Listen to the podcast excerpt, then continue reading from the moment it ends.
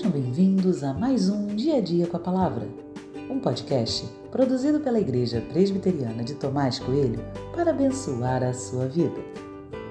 O título de hoje é Dando uma Segunda Chance e tem por base o texto de 2 Crônicas 33, 12 e 13, que diz: Ele, angustiado, suplicou ao Senhor seu Deus e muito se humilhou diante do Deus de seus pais orou ao Senhor e o Senhor se tornou favorável para com ele. Atendeu-lhe a súplica e o fez voltar para Jerusalém, ao seu reino. Então Manassés reconheceu que o Senhor é Deus.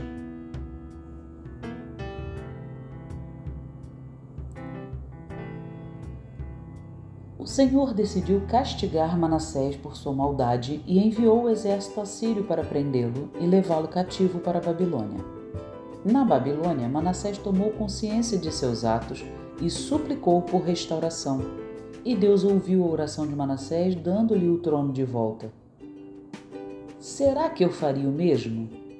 Foi a pergunta que eu me fiz. Manassés foi um homem mau, muito mau. Ele fez tudo o que o Senhor desaprovava e muito mais.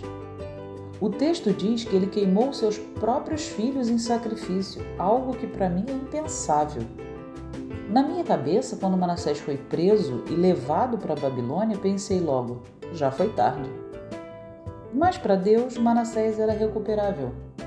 Deus coloca Manassés novamente no trono.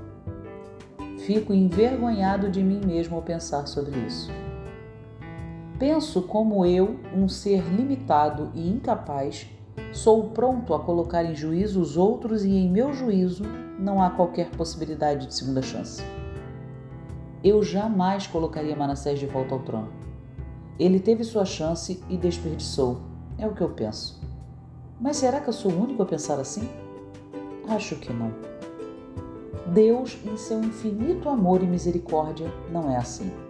Ele restaurou Manassés e o colocou de volta no trono. Não fez isso pela garantia que tinha de que ele não mais erraria, mas fez porque o seu perdão é perfeito. A gente não conhece o coração de ninguém, mas mesmo aqueles que erraram feio obtiveram o perdão de Deus. Posso fazer algo diferente disso?